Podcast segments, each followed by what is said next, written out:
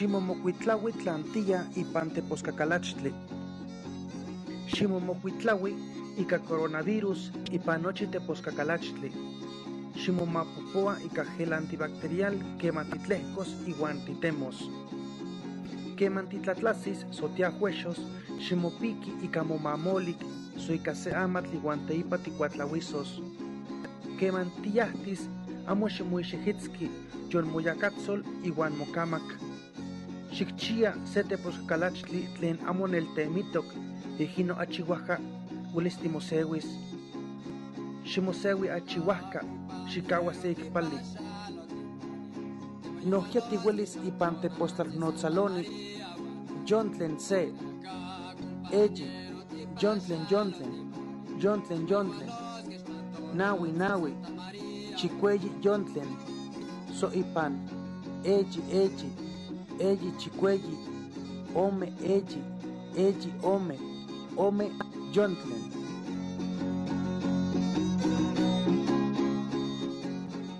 Y después de haber escuchado las recomendaciones del maestro Victoriano de la Cruz que nos da en Nahuatl para tener las medidas preventivas y mantener los cuidados necesarios en el transporte público, es como hacemos esta recomendación a un año de haber comenzado a registrarse los casos de la epidemia por COVID-19 y hacemos un llamado a la ciudadanía para aplicar estos protocolos de sanidad que son indispensables en estos momentos. Soy Arturo Espinosa y como siempre es un honor para mí estar ante estos micrófonos tendiendo puentes. Buenas tardes. Buenas tardes Arturo, eh, buenas tardes estimados Radio Escuchas, mi nombre es Armando Abreu y les damos la más cordial bienvenida a estos territorios de sentido social y sentimiento internacional. Rápidamente mandamos un saludo a la coordinación de extensión y acción social, así como a la unidad de apoyo a, lo, a las comunidades indígenas y a los compañeros que laboran en esta red de radio Universidad de Guadalajara que se mantiene tendiendo puentes con las comunidades originarias de Jalisco, México y el mundo. Agradecemos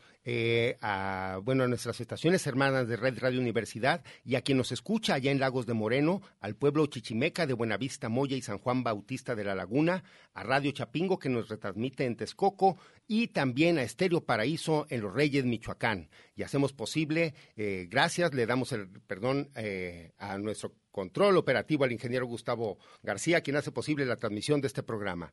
Y pues, Armando, eh, esta semana eh, tenemos información eh, para lo del COVID. Déjame intento establecer un contacto con nuestra doctora Lina Magdalena Gómez de la Unidad de Apoyo a Comunidades Indígenas para que nos dé un reporte de lo que está sucediendo en estos momentos con la vacuna y el COVID para estar todos pues muy informados. Bien, está bien porque es información que se necesita circular. La verdad es que todos sabemos que con esto del COVID ha habido muchísima información, muchísima es especulación y la verdad de poca certeza. Entonces, qué mejor que que la compañera Lina, la doctora, nos platique qué está sucediendo allá en el Hospital Civil eh, Nuevo para que nos dé un reporte de precisamente cómo están llegando las vacunas y cómo se están administrando, porque sabemos que pues la demanda también es mucha, es demasiada la demanda y no hay tantas vacunas. De cualquier manera, pues a todas las personas se les procura atender y pero vamos a ver qué nos platica la doctora Lina Magdalena. Sí, buenas tardes, doctora Lina, saludos, se encuentra con nosotros. Hola, ¿cómo estás Arturo? Un gusto recibir tu llamada aquí a tus. No, pues eh, al contrario, muchísimas gracias a usted por atendernos eh, y pues nos está reportando también, bueno, creo que hay este varias eh, buenas noticias y también pues eh, cosas que se tiene que, que, enterar la ciudadanía acerca de lo que está sucediendo también en el Hospital Civil Juan y Menchaca. Claro que sí. Respecto al Hospital Civil Juan y Menchaca, tenemos la novedad de que está ya reanudado el servicio de consulta externa. Porque tenemos pacientes con una hernia, con una piedra en la vesícula, con una piedra en el riñón, que pues se quedaron sin atender. Pero ya, ya, si quiere escucharme alguno de mis apreciados pacientes, por favor, acude con nosotros para que te renovemos tu cita, tu cita. Si tienes una piedra en la vesícula, si tienes una hernia, si tienes lo que sea, ya contamos con el servicio de consulta externa y ya contamos con el servicio de consulta de primera vez. Por las mañanas a las 7 de la mañana, como ya lo habíamos hecho anteriormente. Eh, doctora, pues ya tenemos un año de restricciones por la pandemia em, y afortunadamente en estos días se supone que ya están llegando las vacunas, ya se comenzaron a aplicar. Eh, ¿Qué nos puede mencionar también al respecto? Bueno, que aquí en la zona metropolitana de Guadalajara ya se aplicaron, todos nos hemos dado cuenta, las vacunas en el municipio de Tonalá, en el municipio de Tlaquepaque, el día de hoy en, la, en el de Guadalajara. Em, tengo entendido que también en la región sanitaria que corresponde a la ciénaga de, Cocotlán, de Jocotepec, Chapala, eh, eh toda esa región de allá también ya ha habido vacunación. Respecto a la región sanitaria número uno, que es la correspondiente a Cocotlán, Costilla, la, la zona norte del estado de Jalisco, donde están involucradas eh, los pueblos originarios de la comunidad ibérica, ahí aún no hay fecha, aún no hay vacunación, ni se vislumbra para cuándo. Estuve averiguando en, internet y vi que en la comunidad del Nayar, pero que ya eh, es del estado de Nayarit, ahí sí se ha vacunado mm, gente pues, lado, ¿verdad?, del lado de comunidad clérica. También por parte del IMSS fue una parte de Jalisco vacunada, donde se incluyó a un ancianito hermoso de 118 años de edad, pero por parte de IMSS. Entonces, pues desafortunadamente en, zona norte todavía no, no, hay noticias y no hay eh, fecha probable. No se ha tocado el tema.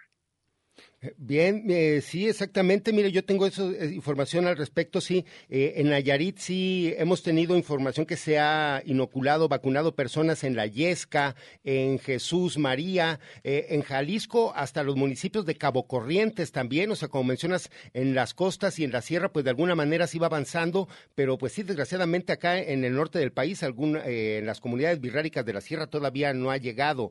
y doctora, ¿qué recomendaciones le podemos dar al público en estos momentos que estamos viendo que pues desgraciadamente todavía no empiezan las vacunas y ya hay unas filas enormes?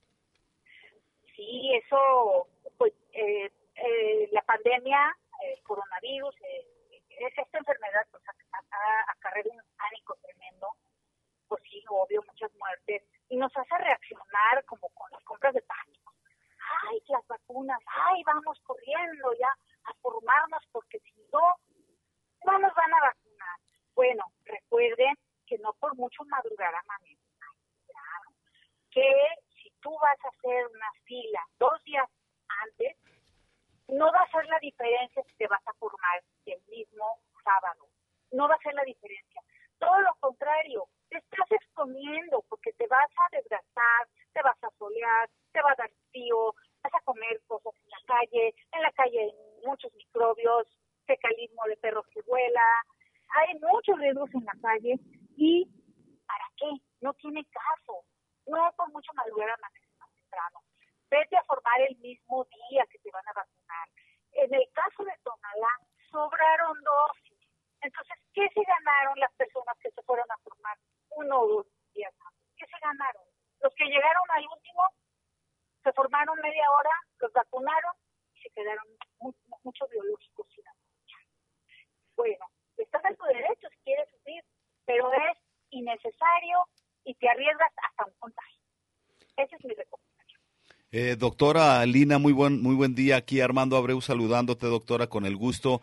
Y bueno, para comentar también que de alguna manera eh, quizá este manejo de la pandemia ya se ha controlado un poco mejor. Lo vemos en los niveles de camas de hospitalización de pacientes con COVID, quizá ha bajado más y por eso se están abriendo otra vez los servicios eh, regulares para las personas y me parece que eso sí es una noticia que hay que destacar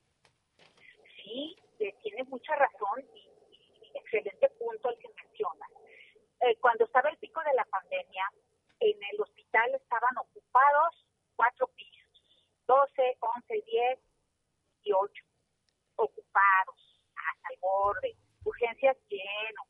Eh, siempre hubo camas, no, no, no quiero eh, generar una sensacionalista, siempre hubo camas, nunca estuvimos hasta, eh, um, saturados, ¿verdad? Pero sí lo menciono para hacer énfasis en la diferencia de que ahorita solo el piso 12, que está lleno, es de COVID. Cuando antes fueron cuatro pisos, ahora solo el piso 12. Esto no significa, porque es impredecible el comportamiento de la, de la enfermedad y de la pandemia, no significa que ya la libramos, ay, que ya podemos eh, regresar a la vida cotidiana que teníamos. No, no, no. Es reflejo del cuidado que hemos tenido, de las medidas que hemos eh, ya implicado en nuestra vida y en, nuestras costumbres. Esto es reflejo de nuestro buen comportamiento. Por lo mismo, debemos de seguir así y no debemos de bajar la guardia ahora menos que nunca para que continúe esto y para que ya podamos seguir atendiendo el resto de los padecimientos. Así que no dejes de cuidarte, por favor. No dejes de usar tu cubrebocas. No dejes de salir solo a, a cosas especiales para que pues ya haya Sí, doctor, eso eh, me parece muy importante, ya que, pues, eso sí, las personas se han cuidado todo un año, ¿para qué arriesgarse en los últimos instantes, no? Es correcto, ¿para qué ya confiarse y, y, pues, eh, presentar ya una, un, cuadro ya que tengamos que lamentar, porque pues, es una ruleta rusa. Hay personas que tienen síntomas leves y, pues, que, qué bueno, ¿no? Bueno, se sacaron la lotería, pero no significa que todos les vaya a ir igual. Es un riesgo de morir, de morir de esta enfermedad. Así es que, pues, no, pero confiarse, nada de confiarse, por favor. Vamos a seguir igual. Yo creo que un año fue suficiente para habernos ya acostumbrado y a eh, que jamás se nos olvide ya el cubrebocas. En un año cualquiera ya tiene el hábito hecho y no lo perdamos. Exacto, pues ya que al rato los que van a llevar más trabajo será precisamente ustedes, el personal de salud, doctor. Entonces también creo que es lo que tenemos que atender, pues para que también ya vayan, como dice, si ya va bajando el número de, pacientes y del piso, pues también para que el personal descanse y también, pues como dice, se puedan dedicar a otras enfermedades. Eh, doctora, entonces ya con esta consulta externa, eh, los teléfonos y extensiones para que la gente pueda atenderse.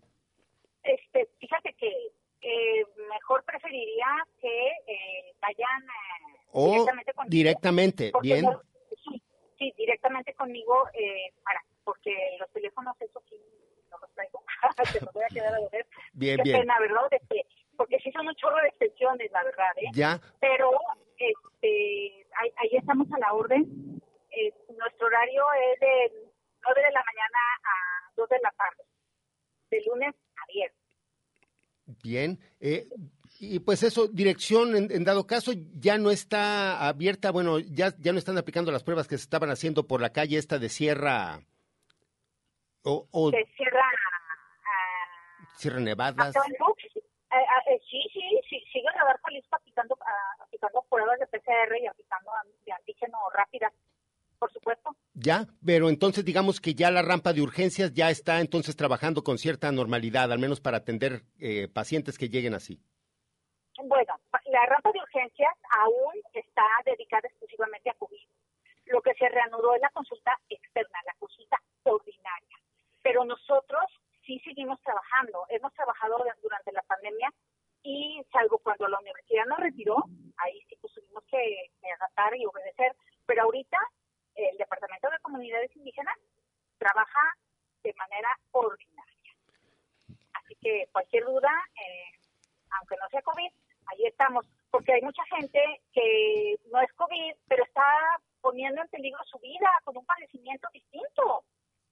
Entonces, si nos seguimos cuidando igual, el servicio del resto de las enfermedades se va a regularizar y no van a correr riesgo tampoco esos eh, este, pacientes que enfermos de otra cosa. Bien, bien, doctora. Pues bueno, vamos a seguir este reportando a ver cómo se sigue moviendo la vida también del Hospital eh, Civil Juan I. Menchaca para eh, reconocer cómo también van estos casos del COVID y cómo va también, eh, pues, también atendiéndose, abriéndose la puerta para los pacientes también indígenas, que este módulo de atención a pacientes indígenas, pues bueno, ya está trabajando de forma regular. Eh, pues agradecemos mucho su comentario, doctora. No, les agradezco a ustedes la oportunidad de dar esta información, porque sí me interesa que todos sepan que estamos de lunes a viernes de 9 de la mañana a 1 de la tarde, a 2 de la tarde, nos quedamos en un ratito, y que ya estamos en consulta externa y expediente de primera vez. Urgencias todavía no, pero sí la consulta ordinaria. Muy bien, doctora. Pues seguiremos entonces este al, al reporte y le agradecemos mucho siempre su disponibilidad y toda la información que nos ha brindado. Muchas gracias por haber hablado. Gracias a usted, doctora. Muchísimas gracias a la doctora, eh, a quien mandamos un, un abrazo, cómo no, y bueno, siempre atenta reportándonos en este programa cómo se está moviendo ahí la atención hospitalaria para eh, los pacientes indígenas a través de este módulo de atención que tiene la unidad de apoyo a las comunidades indígenas. Y bueno, pues Armando, dando paso a más información, el martes pasado se presentó este, bueno, esta convocatoria inicialmente para la realización del decimosexto encuentro de especialistas de la región norte de Jalisco y sur de Zacatecas, que año con año realiza el Centro Universitario del Norte. Sí, recordamos que el año pasado, por situaciones ya conocidas, pues se vino, eh, se vino abajo, no se pudo hacer ni siquiera de manera eh, virtual. Este año sí se va a desarrollar, pero aún eh, con los cuidados necesarios, hay que anotarlo, no va a ser de manera presencial. Nuevamente, este, más bien en, en esta modalidad que todos ya conocemos de manera virtual, se va a dar este encuentro de especialistas de la región norte de Jalisco y sur de Zacatecas. Si quieres, Arturo, vamos a escuchar esto que preparamos para todo el público.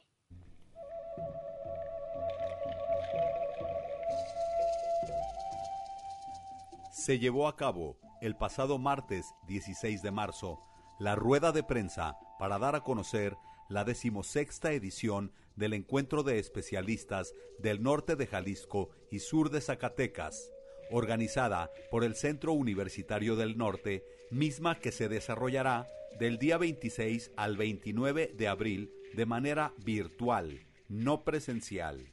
Asimismo, durante este encuentro se entregará el galardón al Premio Tenamaxtle, así como el reconocimiento al personaje distinguido de la región. Por su parte, el maestro Uriel Nuño Gutiérrez, rector del Centro Universitario del Norte, nos da a conocer los objetivos de este encuentro. A nombre de la Universidad de Guadalajara y del Centro Universitario del Norte, nos convocamos aquí para dar a conocer la décima sexta edición del encuentro de especialistas de la región norte de Jalisco y sur de Zacatecas. En esta ocasión, bueno, pues en su edición totalmente no presencial, cuyo objetivo es brindar un espacio de reflexión, y análisis sobre la complejidad de procesos socioculturales, educativos, económicos, de salud, tecnología y relacionados con la ciencia jurídica. Este siempre ha sido un espacio abierto a la participación de investigadores, alumnos, cronistas y en general a todos aquellos quienes estén interesados en compartir resultados de sus investigaciones que tengan que ver con esta región evocada. Continuando con su discurso, el maestro Uriel Nuño nos habla de la importancia de seguir reflexionando y reconociendo esta región del norte de Jalisco y sur de Zacatecas. En la actualidad todavía constituye un reto el reconocimiento de su carácter multidimensional y apenas a partir de la segunda mitad del siglo XX la región comienza a pensarse de forma sistemática como un espacio de convergencia de todas las esferas de lo social. Esa es la razón por la que entonces hemos mantenido la posibilidad de seguir reflexionando sobre la región y particularmente sobre esta del norte de Jalisco y sur de Zacatecas y en el marco de este evento, pues tradicionalmente hemos entregado el galardón Tenamaxle a algún personaje académico o académica que se haya distinguido por sus aportaciones a la comprensión de esta región y toda su complejidad. Y de igual manera ahí entregaremos el reconocimiento al personaje distinguido de la región como un reconocimiento pues a las investigaciones y trabajos particularmente de los cronistas de esta región. Por su parte, la doctora Elvia Susana Delgado Rodríguez, coordinadora de investigación del Q Norte, nos habló de los siete ejes temáticos por los que se desarrollará este evento, así como las formas de participación en este encuentro. Básicamente compartirles los ejes temáticos de este evento. Son siete ejes temáticos que tenemos preparado para, para este encuentro en su versión virtual, no presencial, en este 2020-21. Y bueno, los siete ejes son los siguientes. Primero, procesos socioculturales e históricos, con fiestas, rituales, identidades y cultura, historia moderna, etnohistoria. El segundo eje, ciencia jurídica, teoría constitucional, administración de justicia, democracia y participación ciudadana, el uso de las tecnologías en el ámbito del derecho. El tercer eje, sobre institucionalidad, educación e interculturalidad, con políticas públicas educativas, procesos de evaluación, innovación educativa, educación en contextos indígenas. El eje número cuatro es sobre la filosofía, la cultura y la ciencia, con la filosofía de la ciencia, la filosofía en la cultura y como producto cultural. El quinto eje sobre economía, turismo y desarrollo, turismo alternativo, rutas de turismo religioso, desarrollo rural y estudios sobre el trabajo. En el eje número seis tenemos tecnología, medio ambiente y sustentabilidad con procesos biotecnológicos, energías limpias, sustentabilidad y agroecología, explotación de recursos naturales, recursos hídricos y nuestro último eje, el siete, son procesos de salud con neuropsicología, salud pública, epidemiología, salud comunitaria, política pública en salud. Y bueno, para las modalidades de participación, las cuales se encuentran abiertas, vamos a tener eh, mesas panel por eje temático, también ponencias individuales, eh, se van a llevar a cabo presentaciones de libros, presentaciones de videos, y bueno, nuestra convocatoria está abierta, les invitamos a, participar. Las inscripciones se pueden realizar a través de la página eh, del encuentro de especialistas, que es www.unorte.udg.mx diagonal encuentro.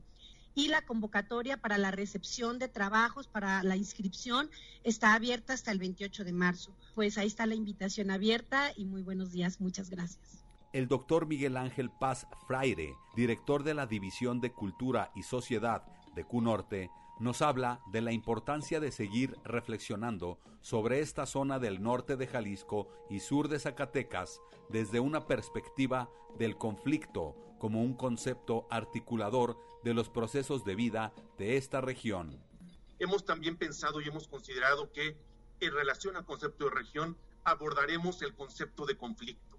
Conflicto como concepto, como articulador, como propuesta de reflexión, será ese elemento que estará también corriendo en paralelo a través de las diferentes presentaciones que se van a llevar a cabo. Consideramos que la región a la que estamos haciendo alusión requiere de un análisis, de un análisis sistemático, de un análisis que nos permita entender cómo el conflicto ha sido un proceso, ha sido una dinámica que ha potenciado, que ha estado presente en estos elementos históricos, económicos, políticos, culturales de la región aludida. De este modo, el conflicto nos permitirá entonces una aproximación sistemática, una aproximación desde un nuevo enfoque, pues desde este otro enfoque a lo que la región implica. De este modo, entonces, quienes estarán dando cita a este evento, quienes ya están haciéndonos llegar sus propuestas de participación, precisamente han estado considerando el conflicto como ese elemento rector, como ese elemento que de reflexión, de análisis para sus contribuciones. Les recuerdo las fechas del encuentro, 26 al 29 de abril. De manera no presencial estaremos haciendo uso de diversas plataformas de tecnologías para exponer, debatir y reflexionar.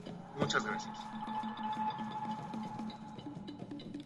Y regresamos a cabina después de haber escuchado esta invitación al encuentro de especialistas, ya sea como participante, si tienes una investigación eh, académica eh, que hable de esta región norte de Jalisco, sur de Zacatecas, algunos resultados, algún registro, pues puedes acudir a las páginas electrónicas de QNorte para eh, ponerte como expositor, para candidato, para pues sí, proponerte como expositor. Y si no, si eres alumno, eres académico, simplemente interesado en todas estas materias, pues participar de a, través de estas bases virtuales de este encuentro eh, de especialistas que se va a desarrollar del 26 al 29 de abril. .mx diagonal encuentro es donde se encuentra la información. Eh, hay dos formas de registro para mesa de panel o ponencias individuales, así que todavía están a tiempo. Esta convocatoria se acaba de lanzar, eh, ponga mucha atención y pues eh, felicitamos también al centro y al Q Norte por todo este esfuerzo y al ganador del premio Tenamaxle que en esta ocasión Paul Liefman desde el Colegio de Michoacán. ¿Cómo no lo conocemos a él en su trabajo? La última vez que pude saludarlo fue precisamente en la muestra de arte birrárica que eh, tenía eh, la Fundación Negrina ahí en el Museo Cabañas. Ahí recuerdo que lo vi al buen eh, Paul Liefman. Un saludo hasta allá, Michoacán, donde se encuentra. Y pues, Armando, vamos a tener información de este premio la siguiente semana también. Sí, también para continuar dándole eh, presencia precisamente a este encuentro que se va a desarrollar en el mes de abril. Vamos a seguir invitando a toda la gente y, como no, enviamos un saludo afectuoso y caluroso allá al Centro Universitario del Norte, a todas las gentes que participan, colaboran y, bueno, también a la compañera Ibis Vianey, que siempre está también atenta a todo lo que está sucediendo en Cunorte y, pues, también en los medios de Radio Universidad de Guadalajara. Eh, tenemos que a, continuación darle seguimiento, pues bueno, eh, como presentó también la doctora Margarita Robertson al buen Sax, que desgraciadamente eh, pues esta semana falleció, Eulalio Cervantes Galarza era su nombre del buen Sax. Vamos a dejar esta pieza multiinstrumentista metalero, lo vamos a recordar siempre tocando dos saxofones al mismo tiempo o como en esta ocasión la trompeta. Venga.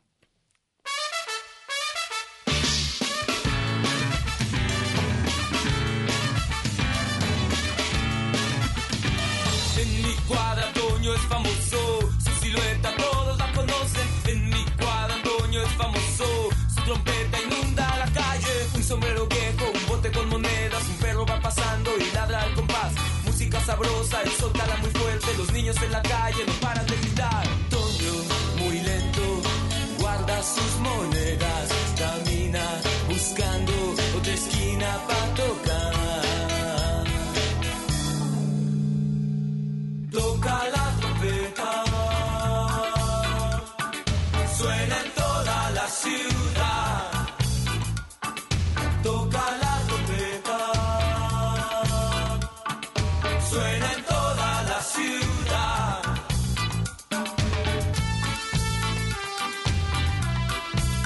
Viene Toño. Viene Toño. Ahí viene Toño.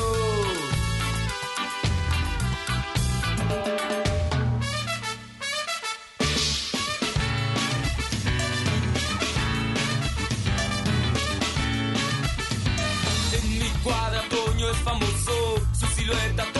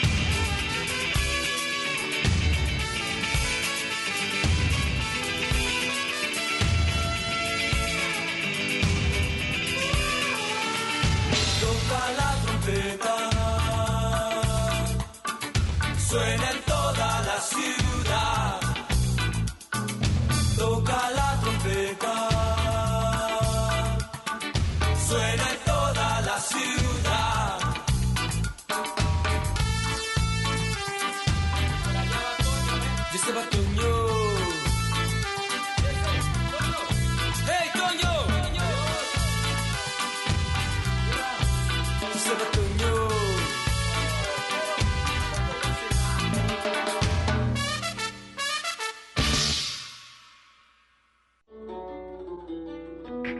caminando. Territorios. Ecos sonoros.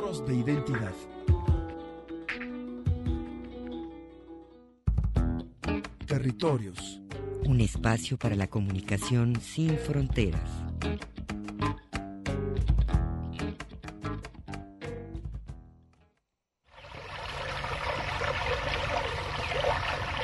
El 14 de marzo se conmemora el Día Mundial de Acción en Defensa de los Ríos y en contra de las presas, el agua y la vida.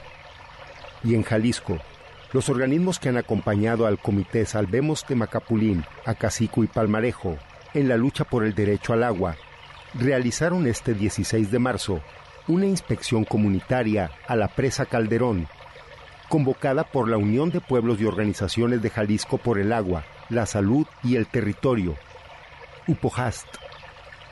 El padre Gabriel Espinosa dio lectura al mensaje de los pueblos de la cuenca del Río Verde, dedicado a la población del área metropolitana de Guadalajara. Además, como parte del sistema La Zurda, el Salto Calderón, se construyó también la presa derivadora Calderón o presa Elías González Chávez, lugar donde nos encontramos realizando una inspección comunitaria y observamos que los niveles del agua y los testimonios de los pescadores y pobladores contradicen los argumentos del gobernador de Jalisco, Enrique Alfaro Ramírez, de que la presa se encuentra totalmente sin agua. A más de 16 años de lucha contra la construcción de la presa El Zapotillo, de trabajo, de organización y propuestas para que todas y todos en el campo y en la ciudad tengamos agua para la vida y agua para siempre. Hoy le hablamos a la ciudadanía que vive en el área metropolitana de Guadalajara para que no se deje engañar con los falsos argumentos que están difundiendo. En su comunicado, pidió a los tapatíos no dejarse engañar y denunció el negocio que representa la presa El Zapotillo. Igualmente, evidenció la falta de agua en la región, lo que demuestra la inviabilidad e ineficacia del proyecto. El sistema Zapotillo, acueducto El Zapotillo León, presa derivadora El Purgatorio, es un negocio para ustedes los políticos y las empresas pero no será la solución para la gente que no tiene agua en la ciudad. Hoy nos encontramos en la presa Calderón y constatamos los daños al río Calderón, afluente del río Verde, por haber sido represado. Estamos en una de las zonas de la cuenca del río Verde en donde más llueve y los daños son graves. Esta situación es el argumento social, ambiental y científico que demuestra que la cuenca del río Verde es deficitaria, vive estrés hídrico y sus caudales han disminuido. Reiteramos que la presa, el Zapotillo y el río Verde Seguimos pues escuchando al padre Gabriel en, en, este recorrido que dieron por la presa Calderón este pasado martes 16 y para eso está con nosotros también eh, un integrante del comité Salvemos Tema Capulín, Acacico y Palmarejo, eh, la compañera Margarita Juárez. Muy buenas tardes, estimada Margarita, saludos. Hola Arturo Armando, buenas tardes, un gusto saludarlos a ti y gracias por este espacio y saludos a tu audiencia. No, pues al contrario, esta semana nuevamente eh, todos los integrantes de la Unión de Pueblos en Defensa del Agua por la Vida eh, fueron a, pues primero a hacer el recorrido a, la presa Calderón para constatar, pues desgraciadamente los bajos niveles del agua y cómo eh, se acaba un río al truncarlo. Así es, mira, este, pudimos dar, este, ahora sí que fe de viva voz, que bueno, efectivamente la presa Calderón tiene niveles bajos, pero también la otra situación es que eh, es como, es un tiempo de sequías, valga la redundancia, es el tiempo en el que generalmente las presas están así, ¿no? Sin, sin embargo, toda esta cuestión que traen de los cortes de agua del CIAPA, bueno, pues sabemos que es un, un argumento que está que es maquiavélico por parte del gobierno estatal, del gobierno de Alfaro, para presionar a la federación y que pueda seguir en construcción la presa de Zapotillo, ¿no? Entonces, eh, lo que queremos constatar que realmente la culpa no es de la lluvia, no es del agua, el problema de, este, de la escasez del agua, pues es falso. O sea, aquí la, es la mala planeación de las políticas públicas para lograr pues el equilibrio de la una distribución justa, equitativa, este, sustentable pues del agua mientras los más ricos y poderosos este, y empresarios acaparan, contaminan y toman decisiones, pues ahora sí que la mayoría de las colonias pobres sufrimos los estragos de, este, de tener eh, poca agua algunas horas o prácticamente no tener agua en semanas, ¿no? En días. Sí, exactamente. Hemos visto cómo se ha agravado la situación en estos, en estas últimas fechas con esos anuncios. Pues prácticamente eh, todo el norte de la ciudad ha padecido ya desde hace un mes cortes indiscriminados. Hay colonias que, como bien mencionas, tienen ya tres, cuatro semanas sin agua y hemos visto también cómo eh, las pipas originalmente costaban mil pesos y en este momento me consta, ahí en Tabachines se las han llevado ya en mil ochocientos pesos cada pipa. Entonces, eh, como mencionaba también el padre Gabriel, es un gran negocio lo que hay detrás del agua, pero pues desgraciadamente eh, la situación, quien lo está padeciendo es la población. Así es, entonces mira, nosotros como colectivos, pues lo que queremos primero es visibilizar una problemática que venimos diciendo desde el 2007 y como te lo comenté hace un momento, realmente no es culpa de la lluvia ni del agua, es realmente eh, es falta de, de, pues ahora sí que de una política pública, es falta de, eh, de que el gobierno no quiere hacer bien su trabajo, tenemos muchas alternativas, captación de agua, eh, bueno, todo lo que Temaca ha estado diciendo, los organismos, este, las instituciones, los expertos, para obviamente aprovechar esa agua, ¿no? Tan solo este año se le dieron 300 millones de pesos para el mantenimiento del zapotillo, que obviamente no está en funcionamiento.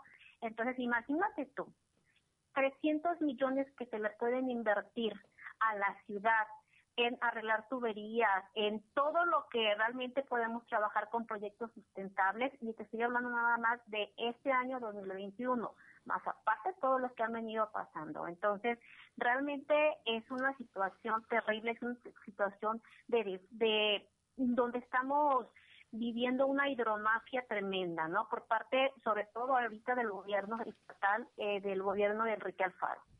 Eh, Margarita, un gusto saludarte. Armando Abreu por acá. Eh, qué bueno saludarte y bueno, eh, reconocerte eh, nuevamente después de 13, 14 años de lucha, de estar ahí eh, manifestándote, reconociendo estos malos tratos del agua y bueno, ahora a 16 años ya de lucha, ahora que está faltando el agua, ahora sí en las casas la gente ya está volteándose a ver y, y, ya no sabe qué está sucediendo, pero como, como nos platicaste hace un momento, esto se trata, parece de un plan maquiavélico para seguir justificando este pues la construcción de la presa El Zapotillo y otros proyectos que van a terminar perjudicando el medio ambiente y no van a solucionar, no son la solución para la población.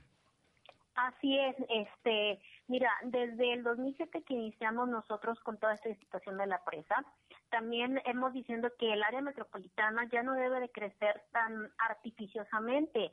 Somos más de 5 millones de habitantes, hay grandes obras inmobiliarias que obviamente sabemos de dónde vienen, sí hay este que no se están respetando los bosques, eh, los acuíferos, no hay planes parciales de desarrollo. Bueno, hay obviamente una devastación a lo que es la, la, flora, la fauna bueno, realmente es un monstruo de asfalto que estamos en el que estamos viviendo y pues claro que obviamente sin la intención de que el gobierno tenga eh, tenga un motivo para poder ayudar a la, a la, a la población más que un negocio de inmobiliaria, pues obviamente estamos estamos siendo perjudicados los más vulnerables que somos la mayoría.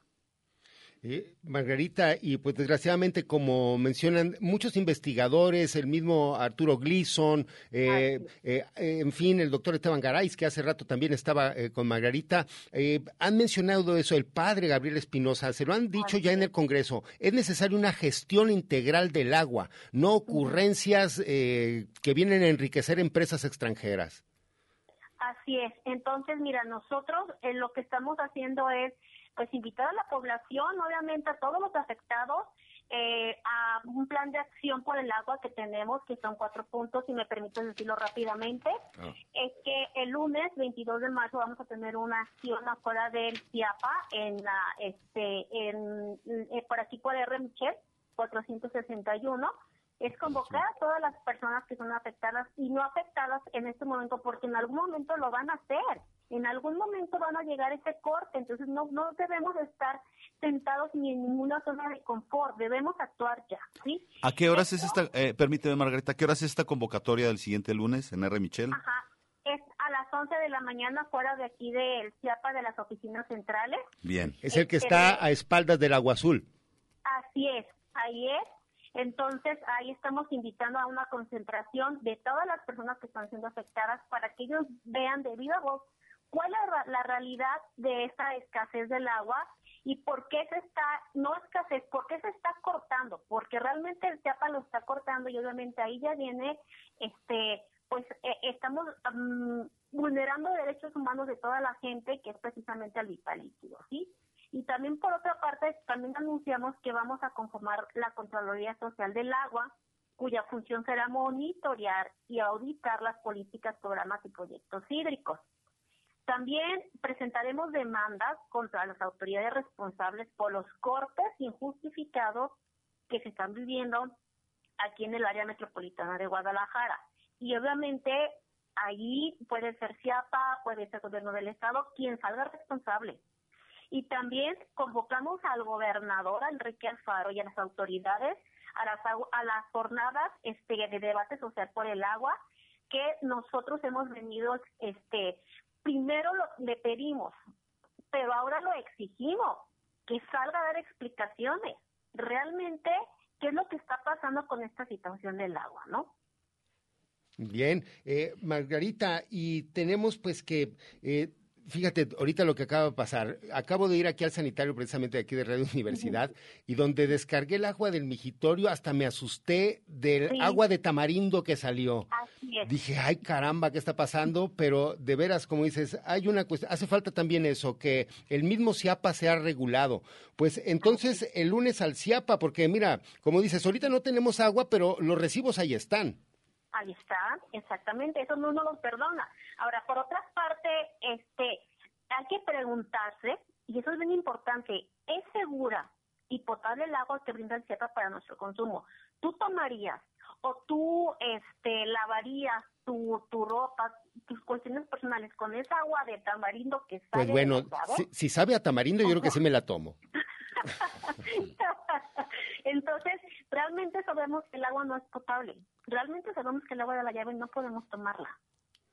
Claro. Entonces, obviamente tenemos que, tenemos, eh, nos deben mucho. El CIAPA y los organismos encargados del agua le deben mucho a Jalisco. Y necesitamos ya que nos lo digan y exigirlo, no esperar a que a que pase esta situación para obviamente levantar la voz.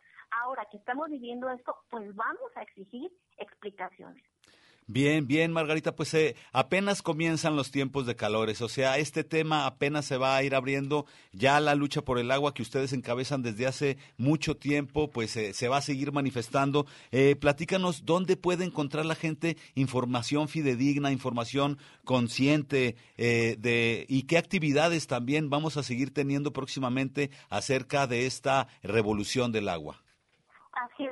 Ahorita en la página sobre todo de, de lo que es el INDEC, en la página de los ojos de temas que están puestos en el mundo se está subiendo, se está subiendo toda esta información que yo estoy comentando. Y pues el próximo, la próxima acción que tenemos es precisamente este lunes 22 a las 11 y a partir de ahí pues nosotros también tenemos nuestras reuniones con otros organismos que también son afectados aquí a nivel local y ya de ahí partimos para hacer la invitación a ustedes como medios qué es lo que seguiría.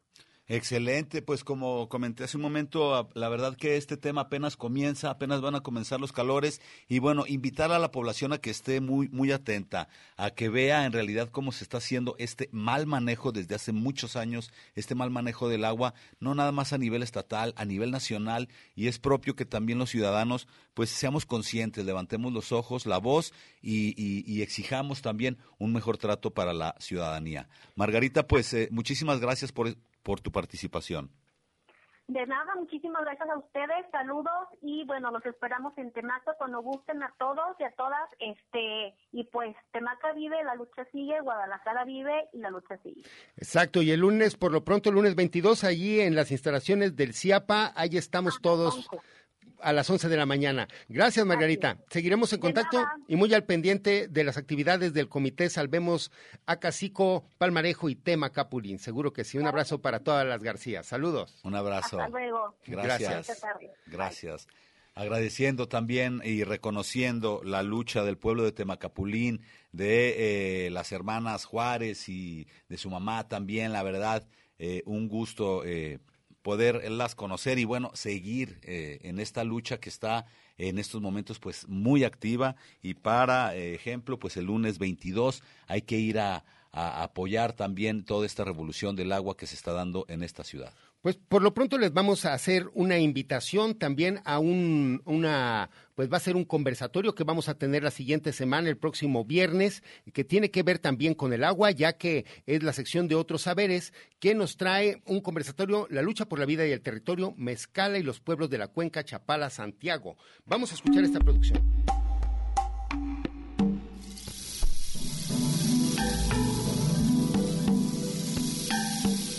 La sección Otros Saberes de la Asociación de Estudios Latinoamericanos, LASA, realiza la serie de webinarios Diálogos de Saberes en tiempos de pandemia y les invita al conversatorio La lucha por la vida y el territorio, Mezcala y los pueblos de la cuenca Chapala, Santiago. Panelistas: Sofía Enciso y Graciela González de El Salto y Rocío Morenos y Manuel Jacobo Contreras de Mezcala. Moderan Rocío Moreno Badajoz y Vivian Martínez de Otros Saberes. Transmisión viernes 26 de marzo, 13 horas, a través de Facebook Live, Laza Otros Saberes. Ya, bien, eh, está con nosotros en este momento la co-coordinadora precisamente de este conversatorio, Rocío Moreno Badajoz. Muy buenas tardes. Sí, Rocío. Buenas tardes. Bueno, bueno. Rocío, Rocío. Sí. Allí estás, a ver, bueno. Parece que la tenemos. Algo está fallando aquí en el conector. Perdón, allí, Rocío, perdón. ¿Sí? Allí, allí, ya estamos, creo. Ok. Bueno, pues no, esta es una invitación desde la sección Otros Saberes Laza para que nos acompañen en un segundo conversatorio que tenemos sobre la lucha de las defensas de los pueblos indígenas y los territorios. Y en esta ocasión vamos a platicar con la eh, compañeros de Mezcala como Rocío Moreno, con compañeros de la Asamblea de Pueblos Afectados en la cuenca del río Lerma, eh, eh, Santiago Zapala. Eh, pues la idea es un poco tener una conversación con cuáles han sido las afectaciones que ha tenido la pandemia en nuestras luchas y cómo podemos apoyar ¿no? desde la sociedad civil y desde la academia a todos los reclamos que tienen por la defensa de la vida, del territorio y del agua. Precisamente estábamos escuchando a Margarita Juárez. Eh, esto del agua, pues bueno, va a ser algo que se está replicando y los panelistas de este conversatorio, pues están totalmente implicados en ello. Sí, así es. Pues es, es un, un, una deuda que teníamos nosotros desde la sección Otros Saberes porque el año pasado queríamos organizar un precongreso directamente en, las tierras de Mezcala, pero la pandemia no nos, no nos ha posibilitado.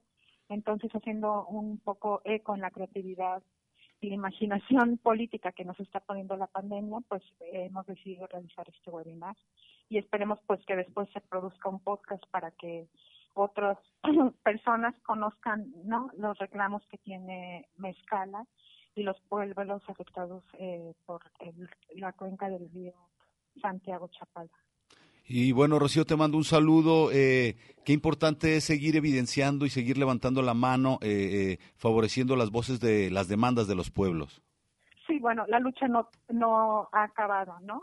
nos agarró la pandemia y tenemos que pensar cómo seguimos eh, luchando y resistiendo y articulándonos y tejiendo redes de esperanza entre todos. Pues solamente, Rocío, hay tiempo para que nos digas dónde lo vamos a poder eh, presenciar este conversatorio. Ok, hay una, tenemos una página de Facebook de Laza Otros Saberes, los invitamos a que la visiten, que le den like y desde ahí vamos a transmitir eh, este conversatorio y después se va a subir al canal de YouTube que tenemos de la sección de las autosaberes.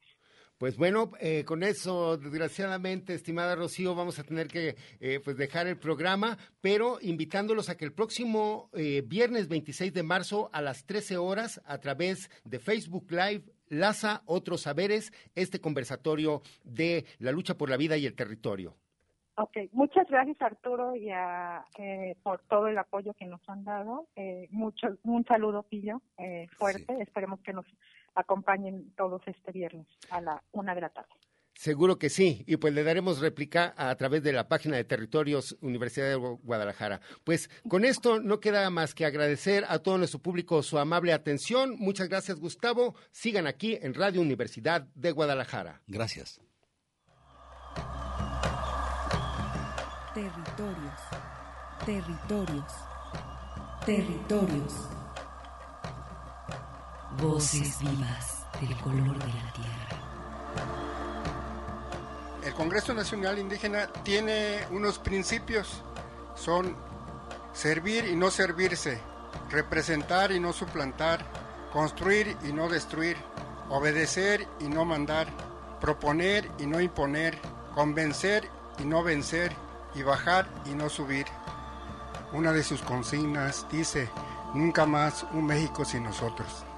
Los esperamos nuevamente el próximo sábado a las 12 del día. Agradecemos el favor de su atención y sigan escuchando Red Radio Universidad de Guadalajara. Territorios